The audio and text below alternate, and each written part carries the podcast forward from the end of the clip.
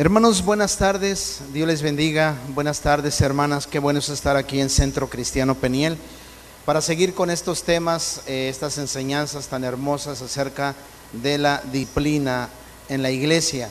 Acuérdense que estamos con esta serie, serie de temas, membresía, cuidado y disciplina es ser más que un creyente. Así es que bueno, vamos a orar y vamos a iniciar eh, nuestro tema. Hoy es el marco evangélico para comprender la disciplina. Padre, te damos gracias en el nombre de Jesús. Gracias te damos por este tiempo. Te rogamos que nos bendigas y que nos des más de ti, Señor. Ayúdanos para comprender tu palabra el día de hoy, que tu Espíritu nos dirija y nos enseñe en todo. En el nombre de Jesús, amén. Gloria a Dios. Aleluya. Bueno. Eh, hoy el tema es entonces el marco evangélico para comprender la disciplina bíblica. ¿Ustedes saben cómo es el fútbol americano? ¿Ustedes saben cómo es el balón del fútbol americano? ¿Cómo es el balón del fútbol americano? Es un valor, ¿cómo se le llama esa figura? Al balón del fútbol americano. ¿Cómo? Ovalada. Así es, es una pelota ovalada. No sé si la pongas hacia arriba, puedes formar hasta un rombo, creo. Pero bueno, ¿y cómo es la pelota del fútbol, soccer eh, mexicano, del balompié? Por eso se le llama balompié, porque ese es un balón para el pie. Y hay otro que es un balón para la mano. Aunque en el balompié, en el fútbol que es del balompié, eh, el único que puede tocar la pelota, el balón o el esférico con la mano es el portero. ¿Ok? Está bien, pero imagínate que un jugador de fútbol, de fútbol americano participa en un partido de balompié. En medio del partido, entonces, este jugador de americano agarra la pelota, el esférico redondo, y se echa a correr y entonces él tiene que escuchar que alguien pita, ¿verdad? El árbitro silba, porque no es correcto que se tome la mano, con la mano, el balón-pie, el balón que se juega con el pie, no es correcto que se tome con la mano y se vaya uno corriendo por todo el campo. No, él lo podrá hacer en el fútbol americano, pero en el balón-pie no lo puede hacer. Eso es un problema, esa es una falta. En ese momento entonces el jugador mira al árbitro eh, sorprendido porque sonó el silbato. Y él se puede preguntar, ¿por qué sonó el silbato? ¿Por qué pitó falta? El, jugador de fútbol americano hace lo que siempre ha hecho, agarrar el balón y correr. Pero al venir entonces a un tiempo de balonpié, ¿verdad? Como respuesta, alguien podría explicar a este jugador que, excepto el portero, puede tomar el balón con la mano. Solamente el portero puede tomar el balón con la mano en el balonpié. Este jugador de fútbol americano que está acostumbrado, es un corredor que está acostumbrado a tomar un balón ovalado y correr por todo el campo, sí lo puede hacer. Sí lo puede hacer. Pero en el fútbol, soccer, en el balonpié, no lo puede hacer. Por eso es balonpié, porque se eh, juega con los pies, ¿verdad? Entonces, esto le crea un problema. A él se le tenía que explicar, se le tendría que decir, eh, este jugador, excepto el portero, nadie puede tocar el balón con las manos. Así que vuelve al partido y no cometas el mismo error otra vez. Aún podríamos tomarnos un poco más de tiempo para explicarle cómo funciona el juego llamado fútbol. Por definición el fútbol se juega con los pies, no con las manos lo que hace que un partido de fútbol sea tan eh, eh, atractivo es observar la habilidad de los jugadores, cómo controlan y, mueven esa, esa, pelota o ese esférico. Este, y es así. Entonces, eh, hay, hay jugadores expertos, profesionales a los que le pagan para poder dar estos espectáculos. Esa es la razón por la cual en todos los países, excepto en Estados Unidos, se llama a este juego balompié. El jugador, escuche, de fútbol americano no infringió simplemente una regla, infringió la, la regla que define la esencia de este deporte. ¿Cuántos están conmigo?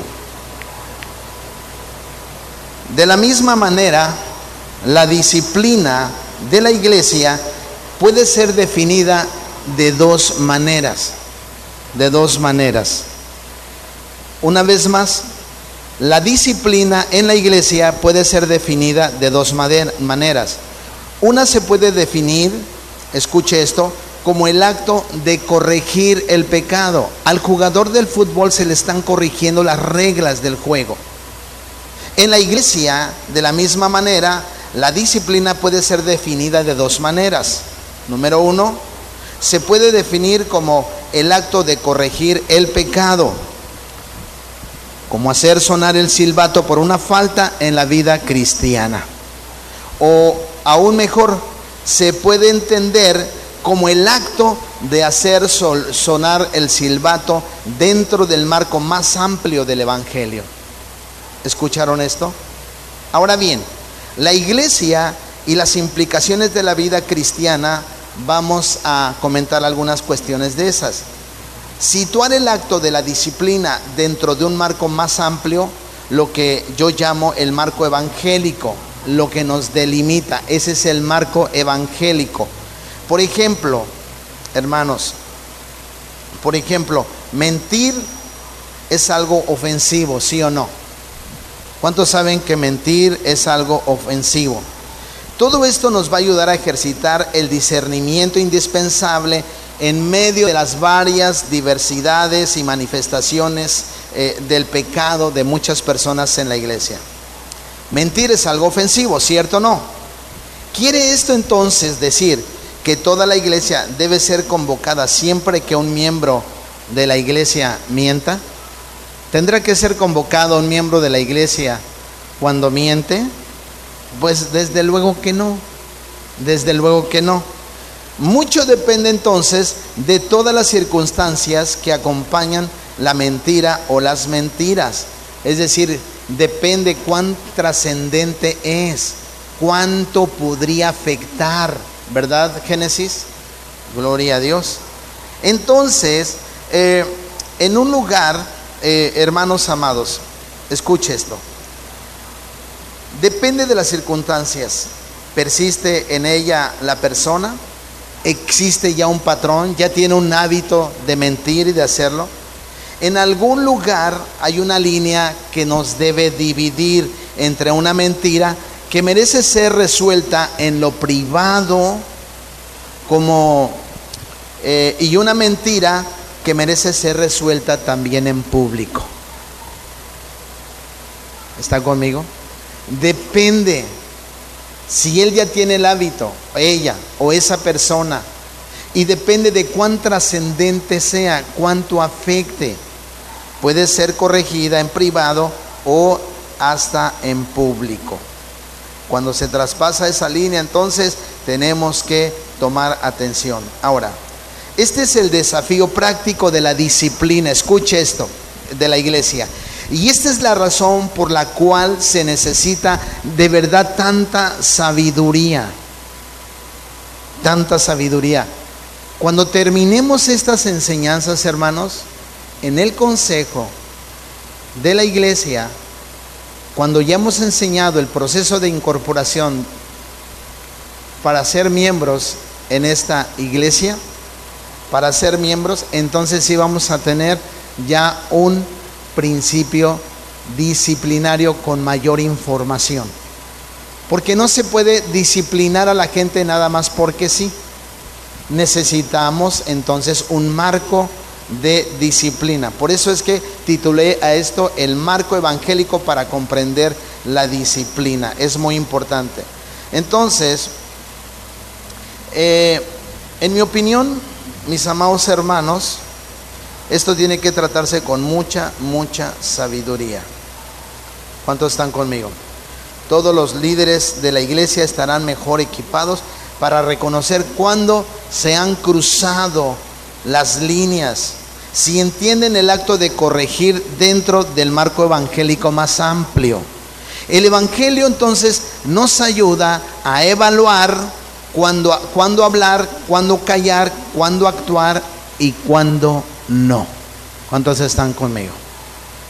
El Evangelio nos enseña entonces cuándo hablar, cuándo callar, cuándo hablar, cuándo actuar, etc.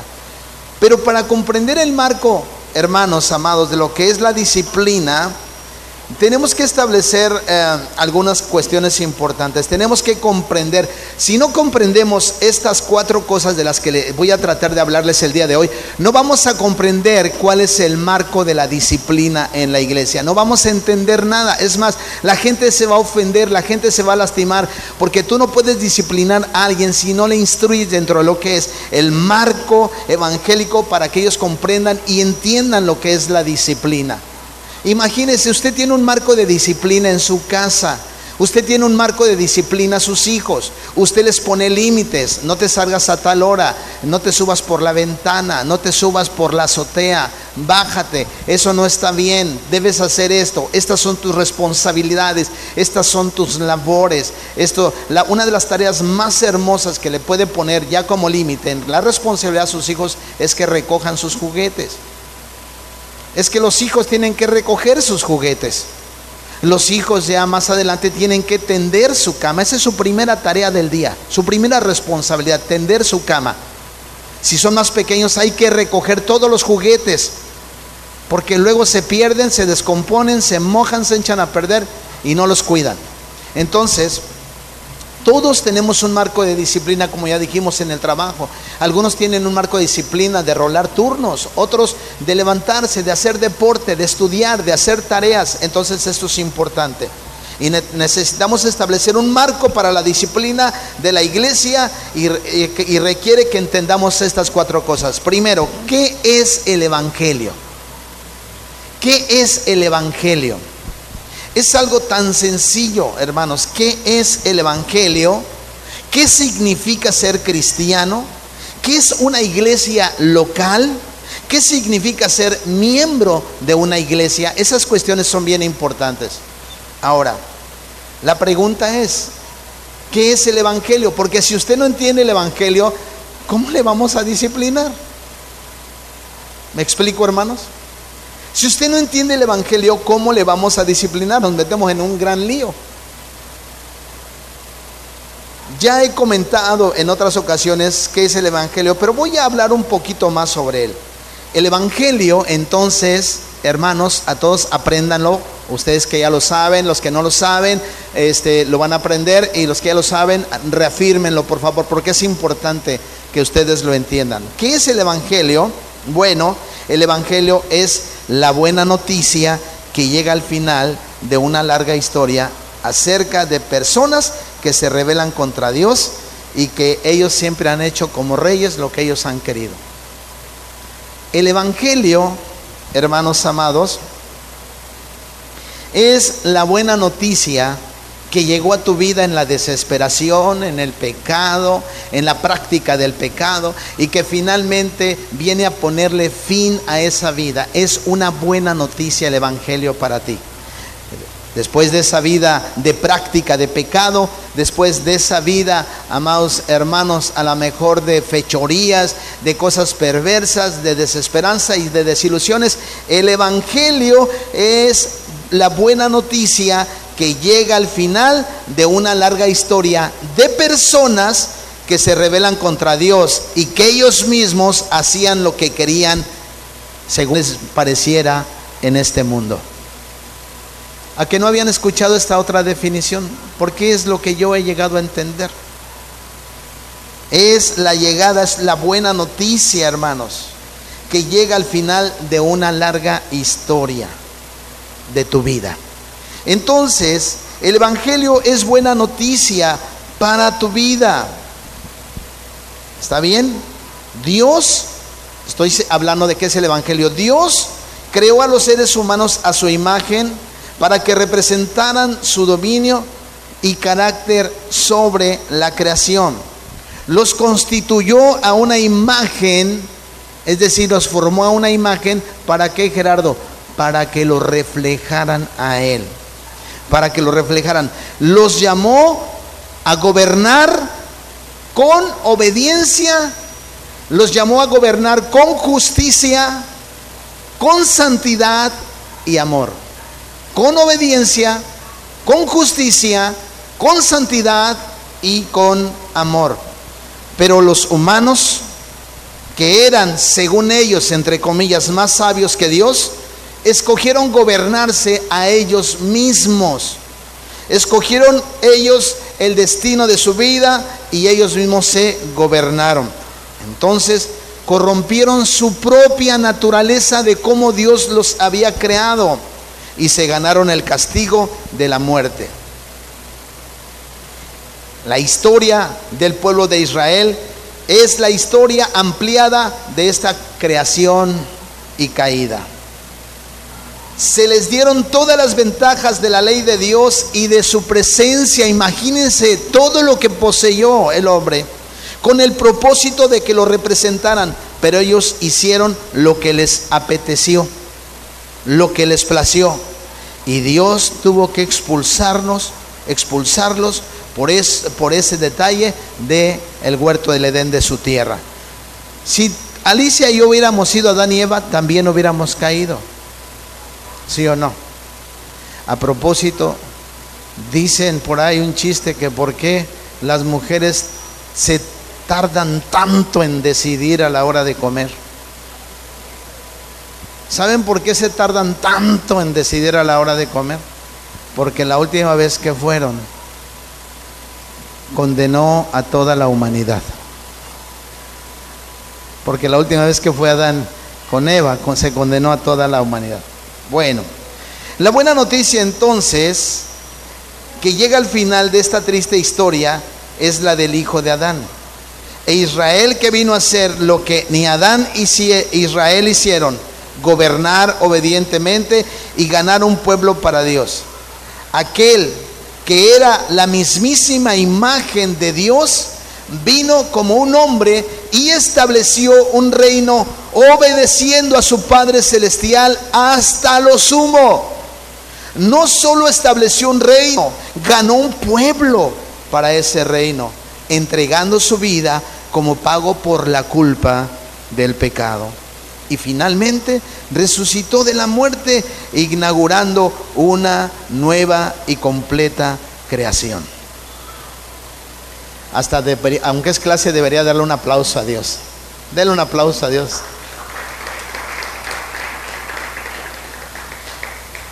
De forma resumida, la buena noticia es que Cristo ha ganado la salvación y gobierna para todos los que ponen su confianza en Él y le siguen como Señor. ¿Está entendiendo lo que es el Evangelio?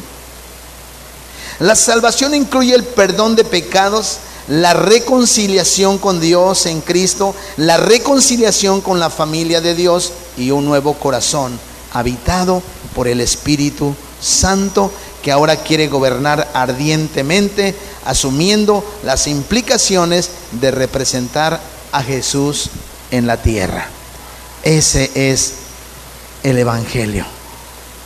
Apréndaselo, estúdielo, medítelo. Es la buena noticia que llega al fin, al final de una historia. Apréndalo, hermano. Gócelo, disfrútelo. Si usted no entiende entonces el Evangelio, no se le puede disciplinar. Si usted no entiende el Evangelio, hermano, usted va a, dar, va a andar de un lugar para otro. No entiende lo que es una iglesia también. Ahora, como ya vimos que es el Evangelio, entonces, ¿qué significa ser cristiano? ¿Qué significa entonces ser cristiano? Hay distintas maneras de describir lo que significa ser cristiano. Para empezar, es alguien que ha sido perdonado y unido a Dios a través del nuevo pacto en la sangre de Cristo. Y es alguien a quien se le ha dado una nueva naturaleza por el Espíritu Santo. Mire lo que dice el libro de Deuteronomio, capítulo 30, del versículo 6 al 8. Deuteronomio 30 del 6 al 8. Miren qué hermosa escritura. Y circuncidará Jehová tu Dios tu corazón y el corazón de tu descendencia para que ames a Jehová tu Dios con todo tu corazón y con toda tu alma a fin de que vivas. Siguiente versículo. Y pondrá Jehová tu Dios todas estas maldiciones sobre tus enemigos y sobre tus aborrecedores que te persiguieron. Versículo 8. Y tú volverás y oirás la voz de Jehová y pondrás por obra todos sus mandamientos que yo te ordeno hoy. Entonces, una persona que tiene un encuentro con Dios, Gerardo, es una persona que su corazón no es el mismo. Es un corazón diferente. Jeremías, usted puede leer todo el capítulo de Jeremías capítulo 31, pero vayamos por favor a Ezequiel 36 del 24 al 27. Ezequiel capítulo 36 del 24 al 27. Y yo os tomaré de las naciones y os recogeré de todas las tierras y os traeré a vuestro país. 25 Dice, esparciré sobre vosotros agua limpia y seréis limpiados de todas vuestras inmundicias y de todos vuestros ídolos os limpiaré. Versículo siguiente, por favor. Os daré un corazón nuevo y pondré un espíritu nuevo dentro de vosotros y quitaré de vuestra carne el corazón de piedra y os daré un corazón de carne. Versículo siguiente y pondré dentro de vosotros mi espíritu y haré que andéis en mis estatutos y, guardaréis mis preceptos y los pondrán por obra. Versículo 28. Habitaréis en la tierra que di a vuestros padres y vosotros me seréis mi pueblo y yo seré a vosotros por Dios. Recuerden que Jesucristo trajo un nuevo pueblo. ¿Cuántos están conmigo? Amén. Pero hay más en el cristianismo que una nueva posición y una nueva naturaleza. Es decir, Dios nos da más que ser cristianos y una nueva naturaleza. Hay más que eso. El cristiano tiene también una nueva familia. Hermana, yo soy su familia. Hermana, usted es mi familia. Hugo, yo soy tu familia. Hermanos, somos una familia. Por eso simple y sencillamente no se llega a entender esa parte en, la, oración, de Jesús cuando dice que sean uno así como tú y yo somos uno. Porque hay tanto elitismo, tanta preferencia? Ya vimos que es el Evangelio. Si queremos entender este sistema de disciplina de acuerdo al Evangelio, dentro del marco del Evangelio, necesitamos entender que aparte de que de qué significa ser un cristiano, una nueva naturaleza, ¿verdad? Que ha nacido de nuevo, hay otras implicaciones. Tengo hoy yo una nueva familia. Cuando yo me convertí al Señor, Él me llamó a su gracia. Yo llegué bien contento y les dije a un amigo, es que ya tengo otra familia, tengo otra familia. ¿Cómo que tienes otra familia? Ni siquiera te has casado. No, no, no, no, este, yo era un joven de 18 años. No es que no, no, ni siquiera me he casado, yo me casé a los 27 años. Le digo, no, lo que pasa es que ahora este, soy hijo de Dios y he aprendido que tengo una nueva familia. Qué interesante, ¿no? Tiene una nueva familia. Por definición, entonces, él o ella son ahora miembros de una familia son miembros de una familia. Se reconcilió con Cristo, pero también, ¿qué creen? Significa ser reconciliado con la familia de Dios. ¿Usted nunca había visto eso de esa manera?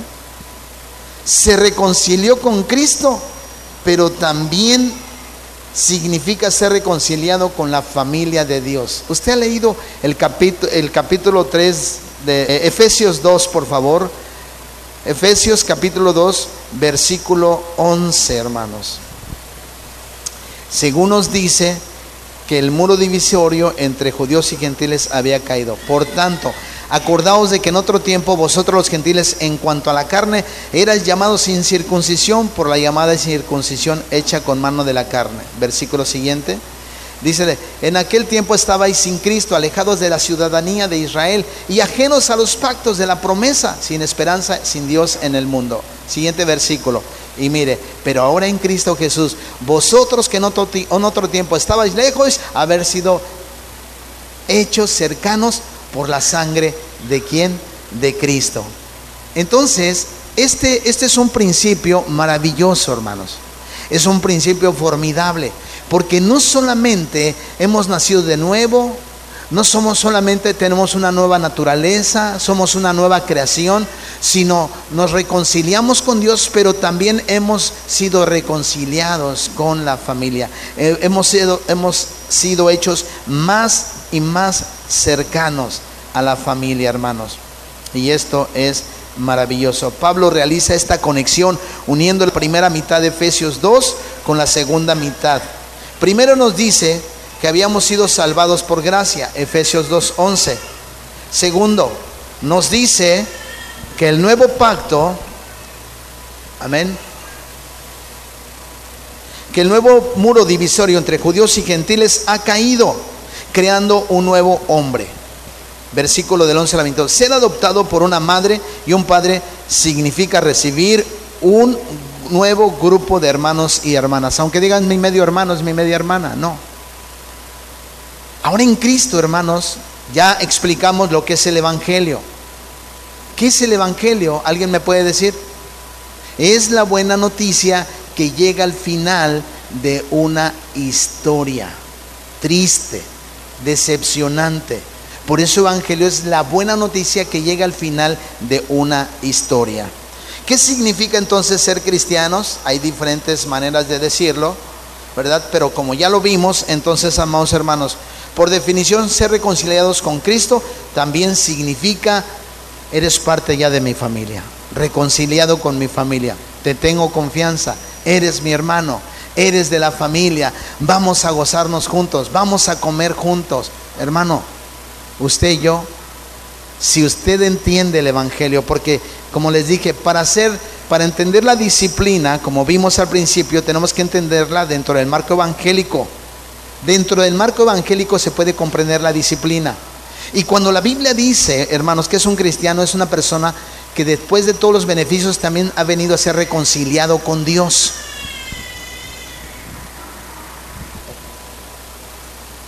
Ha venido a ser reconciliado con Dios. ¿Está conmigo, hermanos? Por eso no se puede comprender cuando usted puede, por eso dice la Biblia, ¿cómo puedes aborrecer a tu hermano? Por eso se considera inclusive hasta homicidio. Ah, es que no hay cristianos de primera ni de segunda, porque vienes a ser reconciliado al, cuerpo de Cristo, donde ni siquiera tú y yo teníamos derecho. No teníamos derecho a una nueva naturaleza, no teníamos derecho a una nueva creación, no teníamos derecho a ser reconciliados con Dios, tampoco teníamos derecho a una nueva familia porque éramos bastardos. Eso es lo que éramos sin Cristo. Éramos bastardos. Y ahora cuando venimos entonces a la familia de Cristo, Él es el que nos añade a la familia. Por lo tanto, necesitamos entender cuál es el marco de disciplina. Por eso cuando dice, si, tu hermano te ofende, ve con él y habla con él para que se solucione el asunto. Pero no puede pasar uno la vida ignorando a los hermanos. Y esto es algo muy común en la calle. Ves a un hermano, lo ignoras. No, atraviésate la calle y salúdalo, hermano, hermana, ¿cómo estás? ¿Qué impacto haría la iglesia con eso? Porque somos reconciliados con Cristo, pero también somos reconciliados a una nueva familia. No tenemos derecho, no tenemos derecho, escucha esto, en verdad, no tenemos derecho de ni siquiera enojarnos con un hermano. Por eso dice la palabra, ¿cuántas veces debo perdonar a mi hermano? Siete veces, hasta setenta veces siete. Ahorita estamos entonces en el punto donde, ¿qué significa ser cristiano? Y hermanos, deberíamos aprender a estudiar quién es Dios y quién es el hombre. Eso es algo maravilloso. Entonces, mis amados hermanos, ser adoptados por una madre y un padre significa recibir un nuevo grupo de hermanos y hermanas. Y lo mismo ocurre entonces con el cristianismo. Fuéramos o no conscientes de que fuimos unidos a una familia, nuestra adopción en Cristo es una adopción en su familia. Usted nunca ha escuchado tal vez la doctrina de la adopción. Justificación, regeneración, pero la doctrina de la, de la adopción es muy hermosa porque usted, y yo estábamos como aquel niño huérfano en la calle, en medio de las ratas, de los malhechores, sufrientes, con frío, sin familia, sin quien nos diera un, un bocado de pan. Y el Señor nos atrae para Él y nos integra entonces a una familia, al calor y al afecto de una familia. Esto es lo que significa también ser cristianos, ser reconciliados con Dios, pero también con una nueva familia. Gloria a Dios. Es lo que llamamos la adopción. esto ocurre con el cristianismo. El cristiano, hermanos, tiene entonces una nueva posición, una nueva naturaleza, pero también tiene una nueva familia. Y finalmente una nueva descripción de sus obligaciones. El cristiano es alguien que ahora entonces representa a Jesús. El cristiano es ahora quien va como embajador del Rey de Reyes y Señor de Señores. Lleva usted como hijo de Dios el nombre en alto de su Salvador y Señor Jesucristo. Amén. Y por tanto Dios es precisamente el mensaje, hermanos, del bautismo y de la cena del Señor. Ese es el mensaje. Porque en una familia, hermanos, hay distinciones.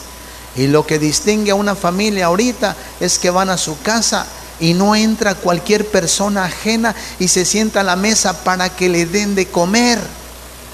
Usted espera, si en tu caso tienes que esperar a Scott, en algún momento a Brenda, tiene que esperar a Naomi, a Ed, ah, ya estamos listos, vamos a comer. Porque una característica de una familia es que comen, desayunan o cenan juntos. Aunque sea los taquitos, ¿verdad, hermanos? Que ya se me antojaron. Aunque sea los taquitos. Pero esa es la característica de un cristiano dentro de una nueva familia, hermanos. Es así. Tiene una nueva posición, pero también tiene una nueva familia. Y finalmente una nueva descripción de obligaciones. Porque usted no va a llamar a, este a Pedrito que ve ahí enfrente para que le tienda la cama a Scott, ¿verdad que no? ¿De quién es la obligación? De él, tiene beneficio, está integrado una familia, pues entonces de manera natural tiene que entenderlo así. Eso es muy interesante, hermanos.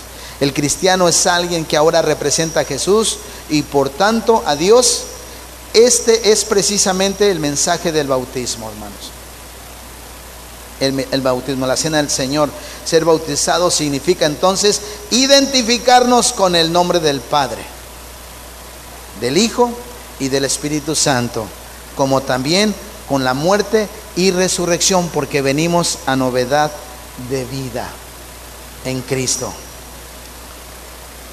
Mateo 28, 19, hermanos, fíjese lo que dice. Ya muchos ya lo saben, pero mire lo que dice. Y Romanos 6, del 4 al 5, vamos a verlo para ver lo que es la participación de la Santa Cena.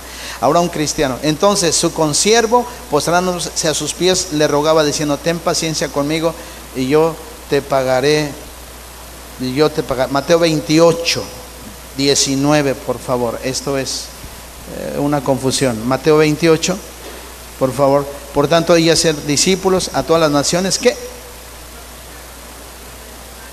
el bautismo nos identifica con el Padre, con el Hijo y con el Espíritu Santo. Romanos capítulo 6, versículo 4 y 5. Esto es maravilloso, hermanos. Porque somos sepultados juntamente con Él para muerte, por el bautismo, a fin de, como, de que como Cristo resucitó los muertos por la gloria del Padre, así también nosotros andemos en novedad de vida. Versículo siguiente, porque si fuimos plantados juntamente con Él en la semejanza de su muerte, así también lo seremos en su resurrección.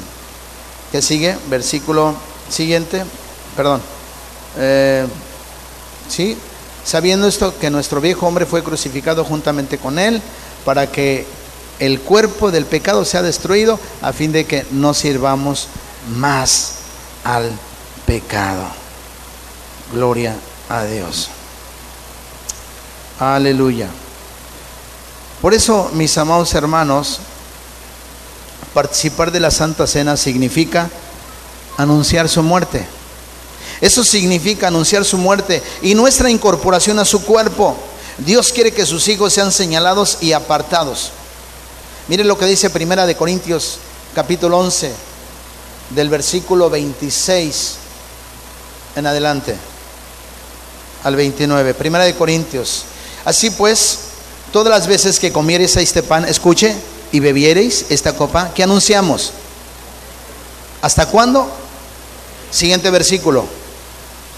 De manera que cualquiera que comiera este pan o bebiera esta copa del Señor indignamente será culpado del cuerpo y de la sangre del Señor. Versículo 28. Ojo, por tanto, pruébese cada uno a sí mismo y coma así el pan y beba la copa. Versículo 29 porque el que come y bebe indignamente, sin discernir el cuerpo del Señor, juicio y come y bebe para siempre. Hermanos, ya eres cristiano, ¿entienden lo que es ser un cristiano? Un cristiano participa de eso. Un cristiano, después de que viene a Cristo y es enseñado, tiene que bautizarse. ¿Cuántos no bautizados tenemos en la iglesia? Muchos. Y es una, un deber bautizarnos. Es un realmente un deber bautizarnos. Dios quiere que sus hijos sean señalados y apartados. Quiere una separación entre su gente, hermanos, y el mundo en serio, de verdad. Quiere que seamos santos porque Él es santo. Los cristianos representan a Dios aquí y ahora.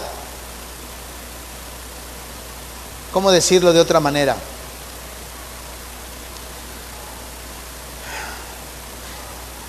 el cristiano es el que lleva el nombre de Cristo aquí en la tierra.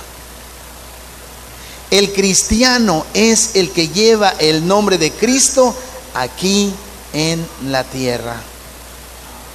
Amén. Declara su evangelio. Lleva el nombre de Cristo aquí en la tierra. Declara el nombre, eh, declara su evangelio y se une a su familia. En esencia, el cristiano es un embajador, alguien que se identifica, que tiene identidad y trabaja y se funde en uno. Todo lo que un embajador es, dice y hace, representa a su rey. ¿Usted cree que el embajador de México en Japón está llevando las tradiciones de Inglaterra? La comida, el arte, la cultura, la gastronomía, las ciencias, un embajador va y pone en alto el nombre de su país.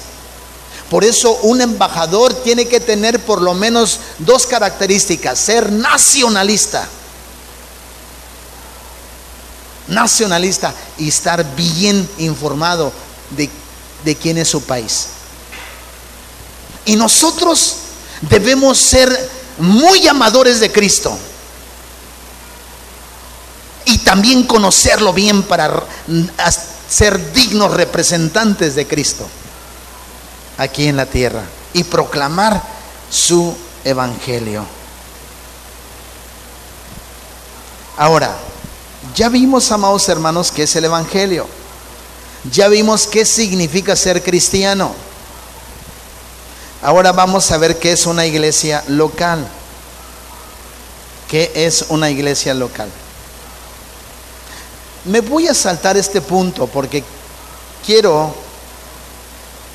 quisiera terminar, no tengo la hora por ahí. Aquí, aquí la tengo, a ver. 7.39. Sí, bueno, sí me quedan algunos minutos. ¿Qué es una iglesia local? Entonces voy a retomar esto. ¿Qué hay en una iglesia local? ¿En qué consiste la iglesia local? La iglesia local es algo más que cristianos que se reúnen. Diez cristianos sentados juntos en el parque no constituyen, escuche, diez cristianos sentados juntos en el parque no constituyen una iglesia. Ahora le voy a explicar algo.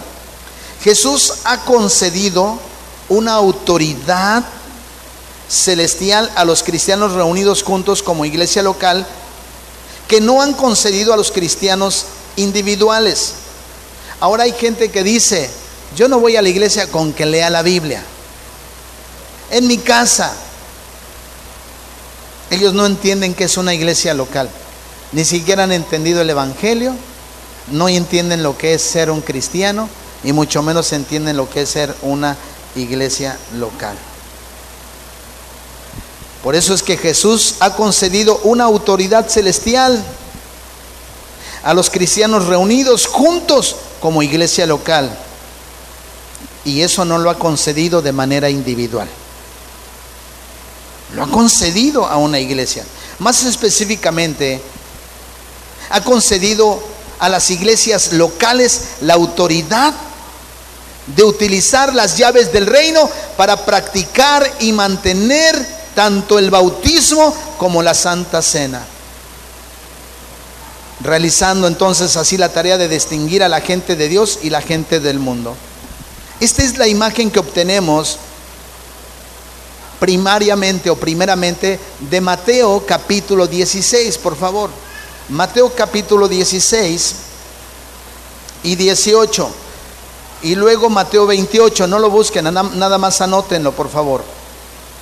Esta imagen se convierte en una imagen animada del libro de Hechos y en las epístolas Jesús autoriza a la iglesia local para utilizar las llaves del reino. Él autoriza a la iglesia. ¿Se acuerdan cuando la Biblia dice lo que atares en el cielo será atado en la tierra, lo que atares en la tierra será atado en el cielo? Eso no significa para atar demonios, hermanos. Ahí Satanás no tiene nada que ver. De hecho, era una autoridad delegada al estilo judío de personas que demarcaban, expulsaban, admitían, amarraban o no, pero tenía que ver con lo legal. No tiene que ver nada con lo espiritual. ¿eh? Era la habilidad que Jesús le daba a los que venían, daban fruto, son parte del cuerpo, son parte del reino. Acuérdense que la iglesia había hasta listas de quién eran parte de la iglesia. Eso es lo que significa atar y desatar. Amén, hermanos. Entonces, Debemos recordar que el poder de la iglesia local es declaratorio. Es declaratorio. Por eso hay, tiene autoridad la iglesia. Cristo no ha autorizado a las personas como individuos de manera personal para decidir de repente que son cristianos y colocarse ante las naciones para declarar que lo representan. Porque hay mucha gente que dice, yo soy cristiano, en todos lados hay cristianos, pero realmente lo representa, sabe lo que es el Evangelio, sabe lo que es ser un cristiano, lleva verdaderamente el nombre de Cristo, se reúne en una iglesia local, está sometido a una iglesia local, a sus ancianos. Por eso es bien importante cuando una persona viene, ¿quién es tu pastor? ¿De dónde vienes? ¿Mande? Ah, sí, muchos dicen Jehová es mi pastor. Jehová es mi pastor, dicen, pero no se someten a nadie.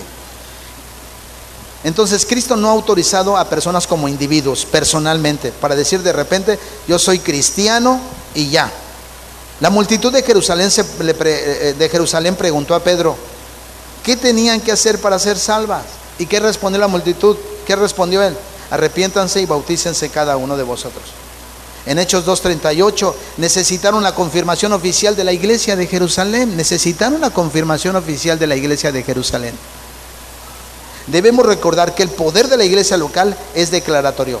Una iglesia no convierte, escuche, una iglesia no convierte a nadie en ciudadano del reino. Pero sí tiene la responsabilidad de declarar quién pertenece al reino y quién no. ¿Qué poder, hermanos. La iglesia no convierte a nadie en un nuevo miembro del reino, pero sí tiene la habilidad y la autoridad de declarar, escuchen, quién pertenece al reino y quién no.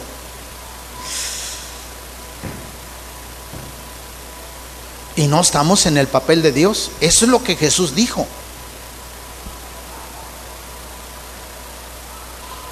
Por tanto, una iglesia, acuérdense de los que se convirtieron en Jerusalén, necesitaron la confirmación oficial de la iglesia de Jerusalén. Oh, sí, es cierto, es verdad, la firmaron. Una iglesia entonces no convierte a nadie en ciudadano del reino, pero sí tiene la responsabilidad de declarar quién pertenece al reino y quién no. Por tanto, una iglesia es como la embajada de una nación. Si tu pasaporte caduca mientras viajas por un país extranjero, pides a la embajada de tu nación que renueve tu pasaporte. La embajada tiene una autoridad que tú como ciudadano individual no la tienes. Por supuesto, la iglesia es más que una institución con autoridad celestial. También es un cuerpo, una familia. La iglesia es un rebaño, la iglesia local es un templo, eh, un templo, un pilar, un baluarte de la columna y baluarte de la verdad y muchas más cosas. Pero no debemos olvidar el hecho de que es una institución en la tierra por Jesús con autoridad para declarar quiénes son sus ciudadanos y embajadores. Hermanos, yo siento que luego nos quedamos cortos con todos estos principios. Entonces, y para definir la iglesia local como una institución, podríamos decir que es un grupo de cristianos que se reúnen regularmente en el nombre de Jesús para confirmar, supervisar de forma mutua a través de la predicación del Evangelio y de la práctica de sus sacramentos su membresía en el reino de Jesucristo. No nos unimos como cristianos para jugar a la iglesia, nos unimos como cristianos, hermanos, para hacer una familia, no como en un club social, en un club rotario. Nos sometemos a ella. La iglesia no es la autoridad absoluta, de la misma manera que un padre no es la autoridad absoluta de un niño. Aún así Cristo requiere que el cristiano, como ciudadano del reino, se someta a la dirección de la iglesia local. ¿Aplicará entonces la iglesia local las llaves de forma perfecta? ¿No? Cometemos errores como cualquier otra autoridad establecida.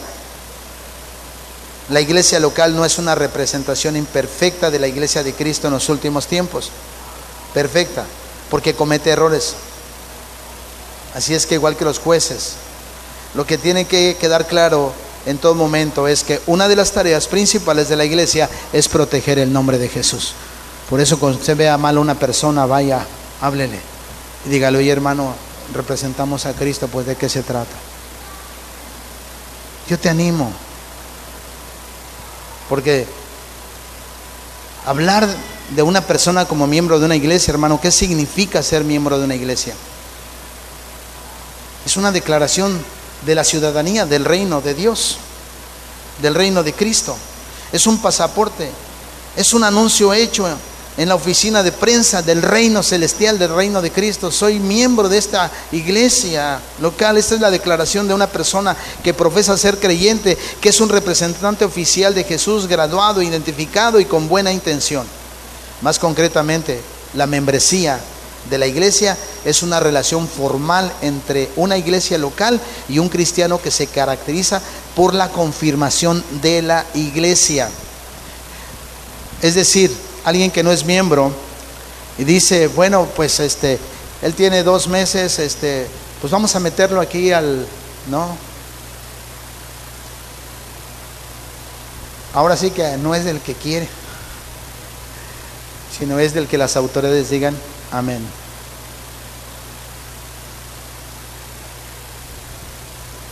¿Cómo ven, hermanos? ¿Quieres ser miembro? No, pues sí, bueno, tienes que venir a unas formaciones. Es la declaración de una persona que profesa ser creyente en el reino de Cristo. Ser un ferviente seguidor de Jesús. Más concretamente, la membresía de la iglesia es una relación ya formal. ¿Sabes qué? Vamos a establecer ya una relación formal. Pasas a ser miembro de la iglesia. Te bautizas, pum, aquí está tu carta. Y hay varios elementos presentes para ser miembros. La iglesia como cuerpo confirma la profesión de fe y el bautismo de la persona como formalmente creíble. Número uno. Número dos, la iglesia promete supervisar el discipulado de esa persona. ¿Por qué creen, hermanos, que cuando viene una persona a bautizarse, si les digo, vamos a estar detrás de tu vida? Y en verdad, creo que a partir de estos tiempos va a ser más difícil presentar a un niño aquí.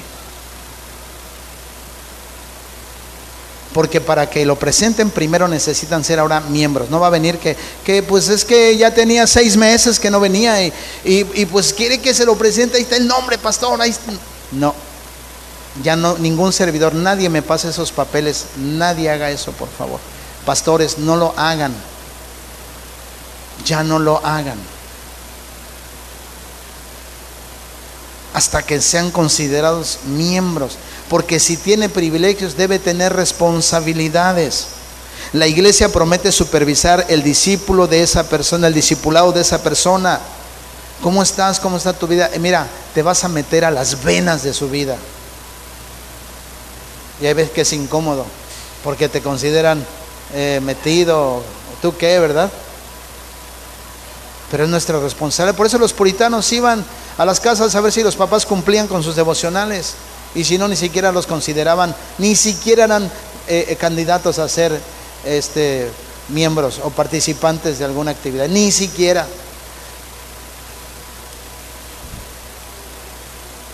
Digo, esto es una cuestión de atenderlo y, discutirlo.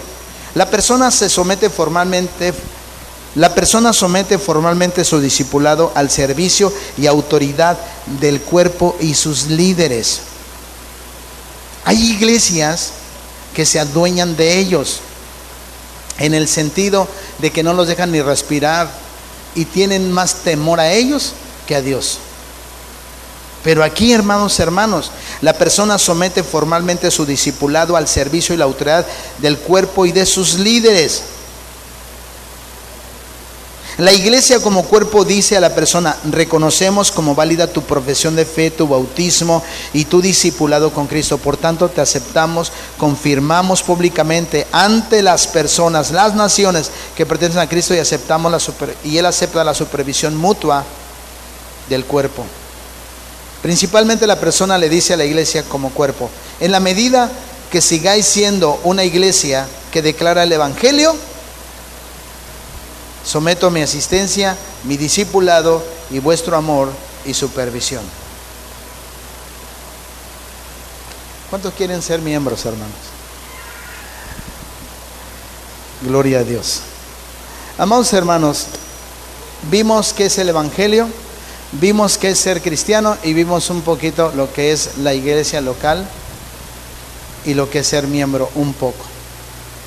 Si entendemos este marco, hermanos, de lo que es el Evangelio, lo que es ser cristiano, lo que es ser miembro de una iglesia, lo que es una iglesia local, entonces, si tú lo entiendes, si eres parte de eso, entonces vamos a poder entrar en un tiempo de crecimiento y vamos a supervisar tu vida. Y si es necesario, junto con el Consejo de Ancianos, vamos a traer instrucción a tu vida y disciplina para corregirte. El balón de fútbol americano, el que trae el balón de fútbol americano y que un jugador de fútbol americano, perdón, que lo invitas a jugar un partido de fútbol soccer que se juega con los pies. Y él llega y dice, métete a jugar, a chutar hacia adelante, a patear el balón. Pero él como juega, él es corredor de fútbol americano, agarra el balón y se echa a correr hasta el otro lado, porque él no practica, no sabe, no entiende lo que es el fútbol soccer. Pues el árbitro va a pitar y le va a decir, ahí párate, ahí es falta. Entonces hay que decirle, ven, te tengo que corregir. Aquí el único que puede tomar el balón con las manos, ¿quién es? El portero. Hermanos, eso mismo sucede con la iglesia. Debemos ir que cuando se pite, como el juez ahí, nosotros a, a la iglesia, Dios nos ha puesto a un grupo de hermanos y de ancianos para poder cuidar la iglesia y el nombre de Cristo y decidir sobre las actividades y ayudar a las personas. Ese es todo el propósito, hermanos. La iglesia, ¿qué es el Evangelio? ¿Qué es ser cristiano? Somos adoptados, éramos bastardos. Estábamos, olíamos mal, estábamos podridos bajo el agua entre ratas y leña y escombro y de ahí nos rescató Dios y nos trajo Fíjense, ser cristiano significa haber sido reconciliados con Dios, pero también haber sido reconciliados con el cuerpo de Cristo. Amén.